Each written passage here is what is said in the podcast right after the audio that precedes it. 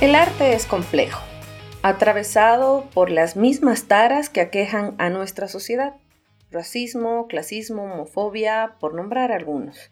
Y es que no basta con promover muestras y artistas luchando contra el racismo en magníficas y muy necesarias muestras en museos y salones de exposiciones.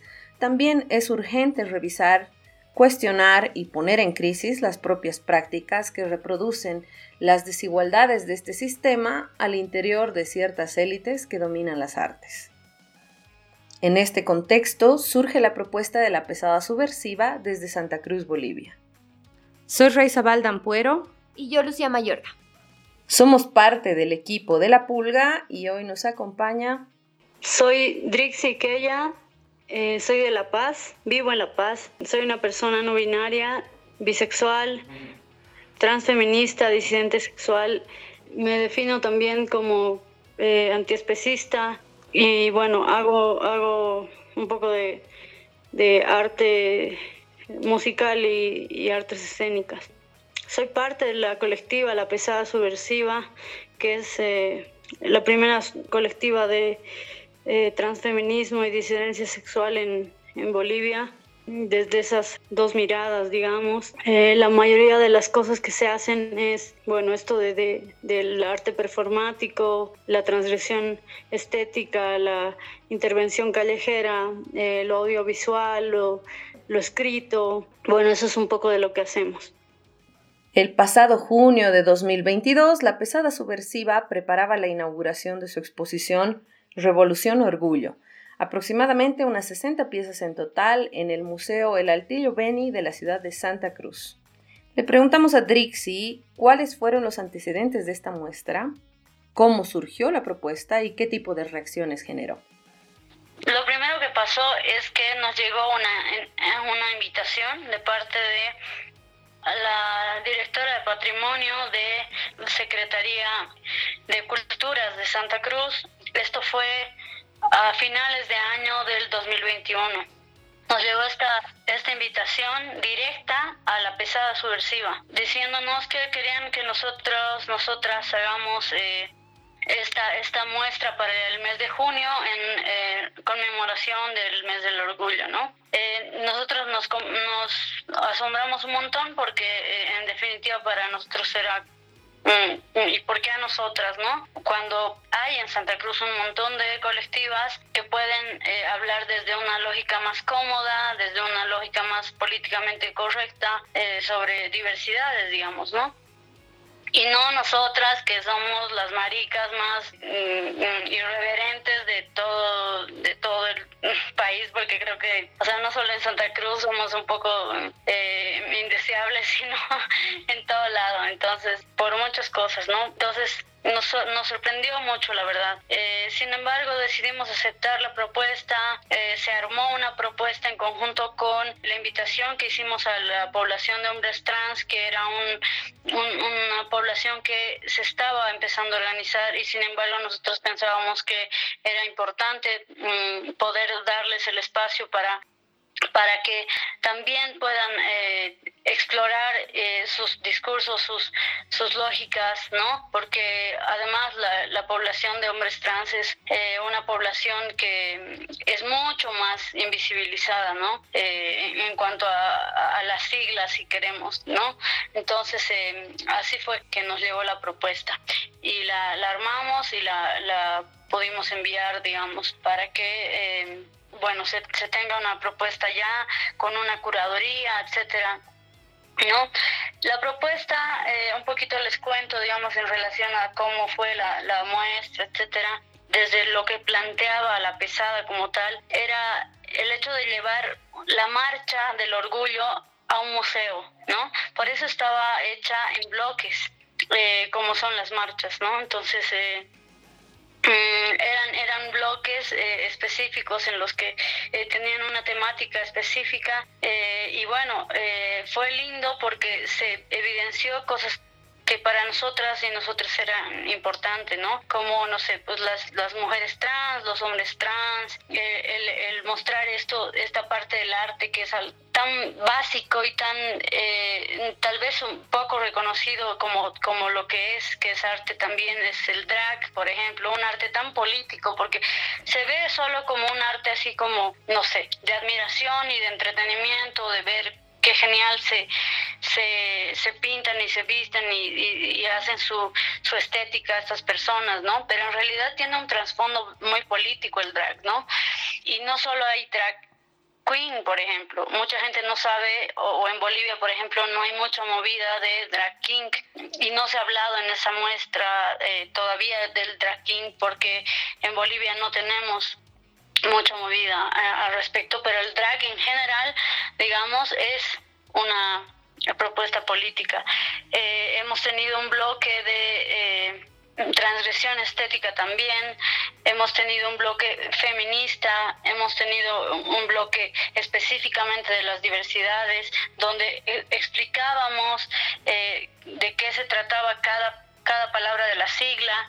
Hemos querido que se vea lo que es importante ver desde lo artístico también, pero también desde lo informativo, porque mm, la gente está muy acostumbrada a juzgar un montón a las personas diversas y disidentes sin saber ni siquiera qué es o, de qué se trata, ¿no? Entonces lo que queríamos era eso, ¿no? Que, que Santa Cruz vaya al museo y se informe un poquito de qué es, de qué de qué se trata esto, ¿no? De qué se trata esta población y, que, no somos uh, unas locas eh, eh, bailando con plumas y, desnudez, digamos, ¿no?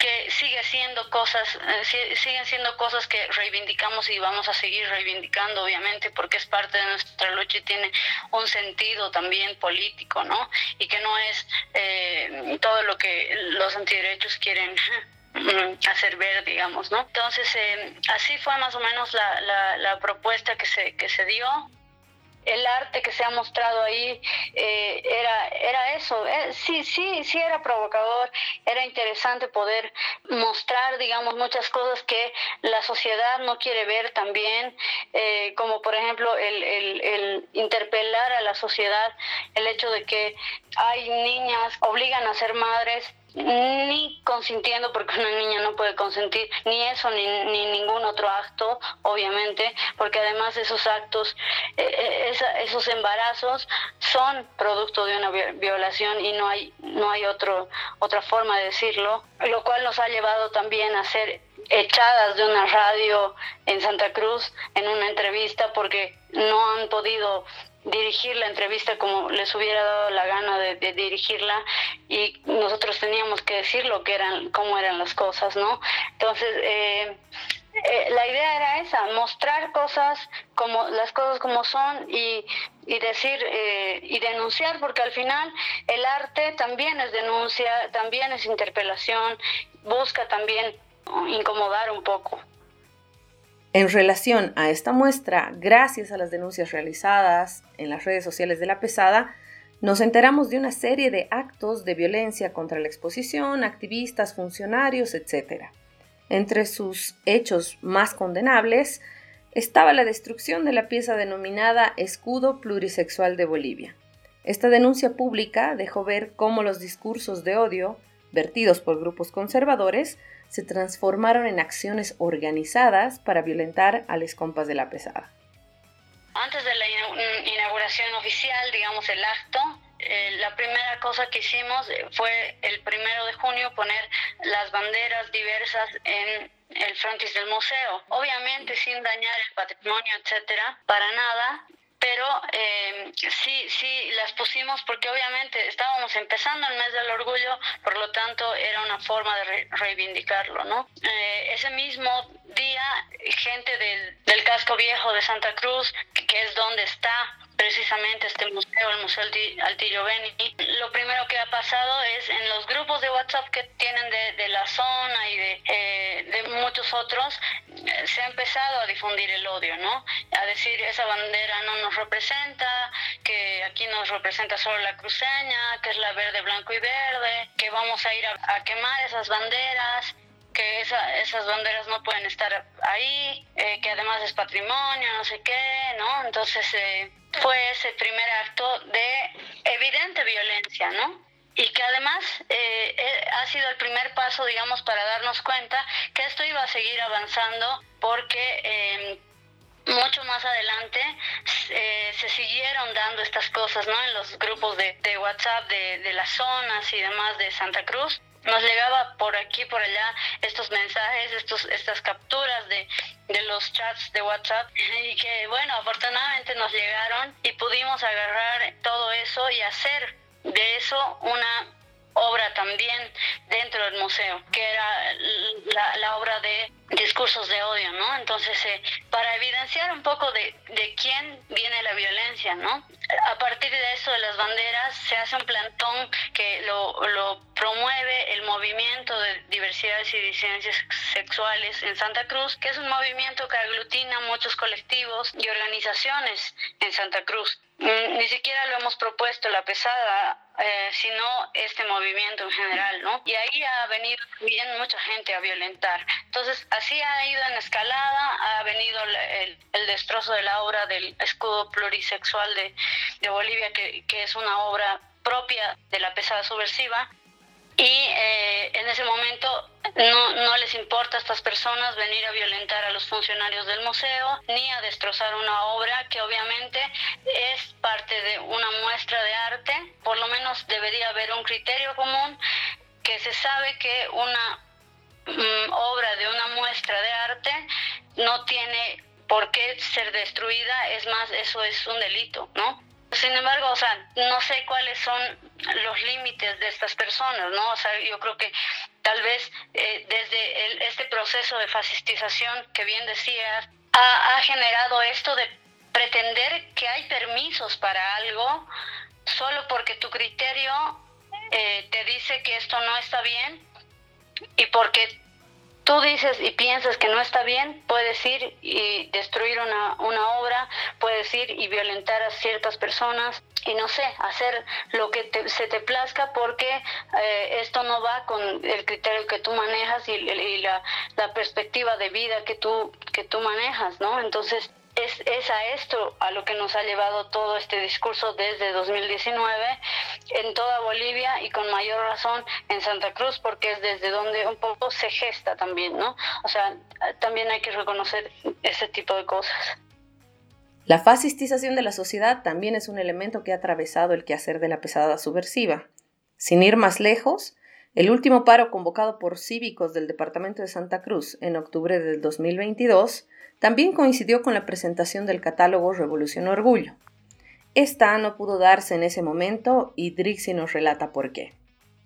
Después de esto vino un paro, este último paro del año pasado, de fin de año, en donde eh, evidentemente sí, nosotros teníamos la, presentación del catálogo de la muestra de Revolución Orgullo, que también la gestionamos muy aparte de, lo que fue eh, la muestra en sí. Eh, nosotros queríamos y, veíamos importante que quede esta, esta muestra registrada de alguna forma, eh, entre comillas, en la historia, digamos, de, de las luchas diversas disidentes, ¿no? Eh, por eso decidimos eh, plantear esto de hacer un, un catálogo. Y, y, bueno, sí, la, la, la, presentación era justo en esa época en la que se, se generó este paro el año pasado. Y bueno, como se, se dio el paro, justo en, ese, en, esos días eh, era nuestra presentación y bueno, como mis compas que viven allá han vivido el anterior paro también, etcétera, han vivido las violencias, han vivido eh, la extorsión también, porque hay una extorsión económica también en los, en los puntos de paro, de bloqueo, porque no solo es el acoso, la violencia que se vive, las violaciones y etcétera, que no son ninguna mentira, son, son testimonios reales que ha contado la gente y que obviamente se quiere tapar el sol con un dedo con el discurso de que estos paros son pacíficos, etcétera, cuando en realidad no lo son. Teniendo esta, esta experiencia, mis compas han, eh, realmente tenían mucho miedo de, de, salir a las calles, de hacer cosas, ¿no? Porque al final, eh, para, para, hacer, para poder hacer algo, hay que salir. Y como vivimos lejos, hay que pasar por muchos puntos de bloqueo también. Entonces, eh, no es muy fácil, ¿no? Entonces, en ese sentido, fue que en medio de haber estado organizando todo esto para la presentación del catálogo es que decidimos eh, cancelarla por ese momento, ¿no? No sabíamos cuándo iba, iba a ser la siguiente fecha porque evidentemente el museo tiene una agenda ya planificada, entonces no teníamos idea de cuándo íbamos a poder hacer la siguiente fecha. Mm, sí se canceló y, lo dijimos, hace mucho patriarcado, por eso estamos cancelando esta exposición del, del catálogo, la presentación, ¿no? Sin embargo, dentro de este escenario complejo hay resultados positivos que van desde reediciones de esta muestra y la instalación de diálogos urgentes sobre el arte en Santa Cruz, y más importante todavía, la necesaria representación de la población diversa en el sentido más amplio de la palabra. Al final, la presentación como tal la hicimos recién, ahora en marzo, porque no había, no había más espacio, más fecha anteriormente y eh, se hizo esto, no contábamos con que haya tanta gente como la que vino, pudimos dar eh, algunos anuncios, entre ellos que Revolución Orgullo 2.0 se viene este, este año también, entonces eh, estuvimos muy felices de que nos hayan sorprendido las personas con tanta asistencia en ese momento y con tanta alegría también las personas que hemos invitado a, a dialogar ese día de de la presentación del catálogo, a que, a que den mm, su perspectiva sobre sobre este, este catálogo, sobre la muestra, sobre lo que querían decir después de todo, ¿no? También se habló un poco de, del momento del arte en este tiempo en Santa Cruz, que, que es importante también, entonces eh, fue muy, muy interesante en ese momento y también el poder decir, bueno, a pesar de todo, a pesar de la violencia que hemos vivido, porque no solo han sido las amenazas en el museo, a la secretaría, las cartas del Consejo Municipal que han llegado en, determinado momento para querer eh, que bajen la muestra antes de que, de que culmine su fecha real, etcétera, o sea, es decir, que ha, que ha habido violencia no solo de la gente, de la sociedad de a pie, sino también de las autoridades. Y, ha habido un impacto eh, bueno porque evidentemente hemos visto, eh, nosotros veíamos que el museo nunca ha estado tan lleno como, como cuando estaba Revolución Orgullo y nunca hemos visto gente salir de las salas, eh, jóvenes, llorando y entre lágrimas agradeciéndonos por haber hecho eso porque se sentían representadas y porque evidentemente es muy necesaria la representación cuando toda nuestra vida hemos vivido en el closet literalmente, ¿no? Entonces ha sido muy importante para nosotras eh, poder saber esto y, y el hecho de que, bueno, nos hayan dicho hagan otra muestra este año también, ¿no? Entonces, este 2023 también se, se, va, se va a dar una, una muestra de arte. Mm, como les digo yo, Revolución Orgullo 2.0, entonces eh, estamos muy felices por esa parte, porque bueno, el fascismo y el odio nunca, nunca va a ganar, ¿no? Y como decimos y lo teníamos bien enmarcado ahí en la en la muestra las diversidades son feministas y los feminismos son diversos, así unos u otros no estén de acuerdo, ¿no? Hablemos de la vigésima segunda versión de la Bienal Internacional de Arte Contemporáneo, un evento que ha recibido controversia en el que de un lado se argumenta que los que pueden hacer arte son los que hacen arte y no mediocres panfletos. Uf. Esto nos cuenta Drixie sobre la posición de la pesada subversiva. Este, este proceso de, de la Bienal viene siendo un trabajo muy, muy interesante que viene también con meses de preparación, con meses de, mm, de, diálogo, de mucho, de mucha reflexión, de mucha charla. De mucho intercambio también de posiciones, de pensamientos, etcétera, entre el equipo este que, eh, que está ah, y ha llevado a cabo esta muestra mm, para lanzar la convocatoria de la Bienal de Arte. Eh, la Bienal de Arte está siendo curada por María Teresa Rojas Matecha, que es de Materia Gris acá en La Paz, y está eh, eh, siendo parte, o sea, de esta, de esta bienal como curadora, pero ella, ella misma lo dice, es un trabajo colectivo horizontal eh, y me parece muy lindo eso, con un equipo súper lindo de artistas también, eh, de artistas propositivos que en, su, en sus tipos y maneras de, de, de ejercer el arte, porque no hay solo artistas de la pintura o, solo artistas de la fotografía. Hay artistas de todo, de todo tipo y eso es lo más lindo también, la pluralidad de artistas y de,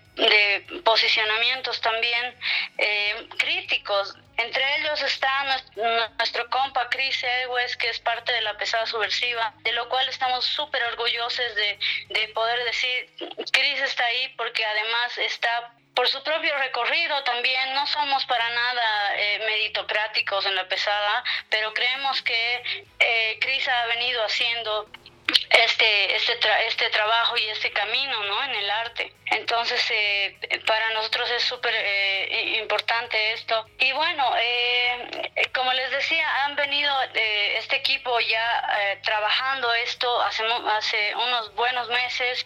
Ha empezado en un diálogo muy extenso en, en decir qué vamos a proponer, qué es importante hablar eh, mediante el arte en este momento, mm, qué es importante lo contemporáneo en este momento en Santa Cruz, etcétera, ¿no? Entonces, eh, porque no, no, solo, no solo la sala en sí que está teniendo tanto revuelo, tanto problema, tanto, eh, tanto discurso de, de, odio, de descalificación, de decir estos artistas entre comillas, ¿no?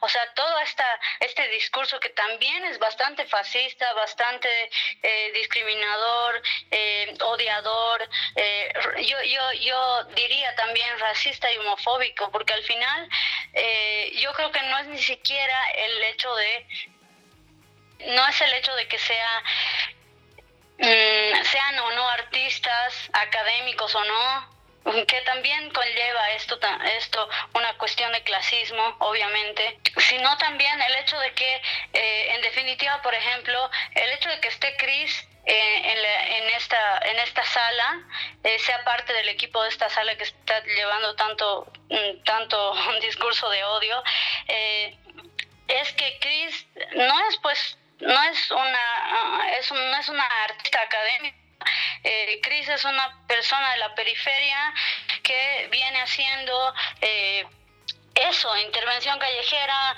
hace performance, hace, escribe y hace cosas desde hace mucho tiempo, sí, pero desde lo alternativo, desde, desde la calle, desde, desde esos lugares, ¿no? Y eso es también lo que molesta, porque al final eh, los artistas de renombre siempre piensan que solo el arte es ese que viene desde la academia, desde lo estudiado, desde, desde Europa, desde, desde lo acomodado y lo privilegiado, ¿no? Al final, y, bueno, lamentamos decirles, señoras y señores, que no es no es así el arte el arte va mucho más allá y además que no les pertenece a estas personas no el arte es un lenguaje es una es una forma de expresión eh, y de, comunicar cosas también que puede estar en donde le dé la gana de estar, ¿no? Y, porque al final está para eso, no es solo para, para que la gente vaya a apreciarlo en las galerías y en los museos, sino es algo que puede decirte cosas, que puede moverte las fibras más internas de, tu persona y, cuando lo hace, más bien está, cumpliendo su cometido, ¿no? O sea, el arte que cuestiona, para mí es el más valioso, ¿no? O sea, yo sé que el arte que es lindo, que, que es visible, que es, eh, que es además eh, agradable, ser bien recibido por, por el que más y el que menos, pero el arte que cuestiona lo bueno es que genera algo, genera ese disgusto que estamos viendo ahorita y está cumpliendo un sentido, ¿no? Al final, esta, esta sala que está llevando tanto tanto eh, problema en el ámbito artístico. Eh, digo problema porque está bien que sea un problema, ¿no? Eh, al final estos problemas hacen unas resonancias en, en, la sociedad y bien, bien llamada también esta sala se llama resonancias contemporáneas porque eso pretende, ¿no? Resonar algo, resonar en el contexto, resonar en, en, su lugar en donde se está dando esta exposición, ¿no? O sea, en, Santa Cruz y en su realidad eh, actual, ¿no? Porque no solo habla de de lo que es Santa Cruz hoy en día, sino también de lo que esa Santa Cruz no quiere ver, ¿no?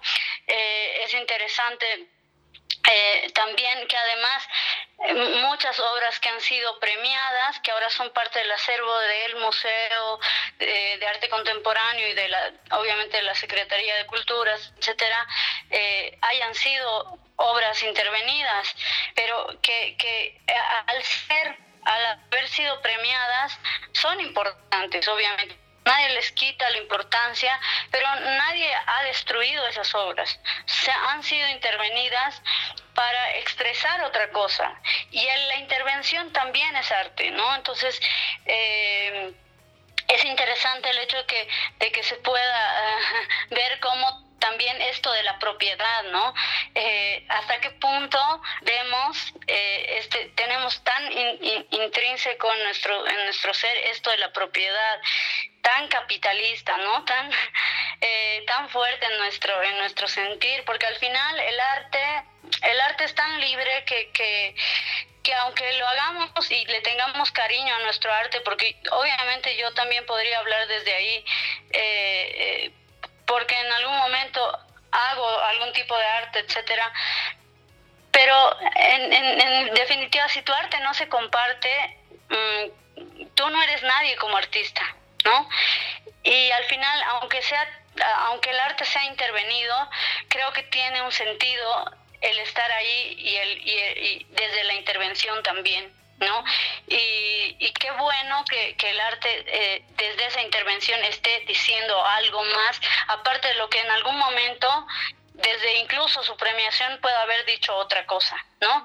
Eso es lo más rico del arte, que puede, que puede tener un discurso diferente y una interpretación distinta también. Pareciera que el arte se reduce a espacios de poder social y económico, y también a la academia. Pero, ¿acaso solo lo que estos grupos etiquetan como arte es arte? Desde estos ámbitos distinguen el arte de la artesanía, por ejemplo, como si la artesanía fuese algo menor, y además llamando así a las expresiones populares. Entonces el arte es solo esto exclusivo e inaccesible, perteneciente a algunos sectores. Le preguntamos a Drixie qué es para la pesada subversiva el arte, cómo vive en el arte. Bueno, creo que la pesada tiene eh, tenemos en general, por algo nos decimos disidentes sexuales también, porque la, disidencia sexual a veces piensa la gente que es, eh, no sé, una identidad sexual o no sé. En realidad es una postura política la disidencia sexual que que sale de toda la normativa, ¿no? No solo identitaria y sexual, sino de todo lo, normativo socialmente eh, estructurado, ¿no? En ese sentido, también somos disidentes del arte, ¿no? Eh, para nosotros eh, el arte es algo que nos pertenece y nos tenemos que reapropiar y apropiar todas las veces que nos dé la gana. ¿Por qué? Porque las personas como nosotras, las personas que nunca hemos sido eh, la norma, que siempre hemos sido las relegadas, las oprimidas, todas esas, esas estas personas que, representamos lo, disidente y, y, lo, y lo que no está eh, dentro de lo aceptado, eh, hemos sido el objeto del arte. Hemos sido eh, eh, esos indígenas que son fotografiados para que los, los, europeos compren esas fotografías en millones de dólares cuando nos cuando lo único que hacen es exotizar lo indígena. hemos sido esas maricas que eh, hemos sido el, objeto de la risa en las películas. Eh, y así, ¿no? O sea, todas estas, todas estas eh, visiones que se han implantado a, esta, a todas estas poblaciones que han sido inferiorizadas históricamente y, y oprimidas históricamente, obviamente, nos pertenece el, arte y, no queremos ser más sujetos del arte, queremos ser sujetos que hagamos arte, queremos ser eh, quienes además podamos y seamos capaces de llevar el arte si queremos y nos da la gana al museo, como hemos, lo hemos llevado el año pasado al Museo del Tillo Beni, al museo que está en el centro de la ciudad de Santa Cruz, como también llevar el arte y hacer arte en el mercado, en la calle, en la esquina de tu casa, en, en, el parque, eh, en, donde sea, ¿no? Porque el arte es una expresión que se puede demostrar y mostrar en cualquier eh, espacio que esté posibilitado a que la gente vaya a, verlo, a ser parte, porque el arte no es solo de exposición, ¿no? También eh, el arte también es una, una cuestión de... Eh, como que de, intervención colectiva, porque eh, esto me, me, me, encanta también de, de, algunos tipos de arte más contemporáneos también, que en los que la gente que, que de a pie puede intervenir, que puede venir a ver esta intervención, puede intervenir ella misma en el arte, ¿no? O sea, es un diálogo también, eh, un diálogo eh, en el momento, ¿no? Instantáneo. Entonces, creo que esa es nuestra, nuestra visión un poco del arte, ¿no? Que, que el arte es una herramienta, es un, es un discurso, es un lenguaje, es una forma de comunicar también, ¿no? Eh, y que no le pertenece a ninguna élite, no le pertenece a, a los, a, los pintores ni, ni artistas de Europa que han invisibilizado por décadas, por cientos de años, eh, etcétera, a, a, las mujeres, por ejemplo, también, ¿no? Desde la pulga destacamos el sentido político de las intervenciones de la pesada subversiva. Otras formas de hacer, ver e interpretar el arte son posibles, además de necesarias. Para empezar, un gusto y un, honor haber estado en la Pulga Podcast. Eh, para mí, para la pesada, eh, eh, creo que es importante llevar estos diálogos y, estos, pensares a, otros espacios, ¿no? Y, bueno, creo que hay que seguir haciendo arte de todos los tipos que se pueda, en todos los espacios que se puedan hay que hay que seguir resistiendo ante estas ante estas eh, mm, estos, procesos fascistas racistas eh, colonialistas también eh, el machismo y el patriarcado tienen que caerse y creo que hace falta eso no que, que nos, siga, nos sigamos articulando o, tal vez entrelazando entre, entre las personas que hacemos esto, e, este, tipo de cosas, este activismo, sea arte o no sea arte, sea eh, comunicación, sea lo que sea que hagamos y que sea político, eh, hay que unirnos para eh, llevar todo esto a donde se pueda llevar, ¿no? Mm, y siempre desde un cuestionamiento propio de nuestras propias perspectivas, de de nuestros privilegios, ¿no? E, eso, eso me parece importante, eh, les agradezco un montón, eh, si quieren buscar a la pesada subversiva, estamos en todas las redes con nuestro nombre, La Pesada Subversiva. Eh, búsquenos, síganos, tenemos muchos, eh, muchos más sorpresas y cosas por decir.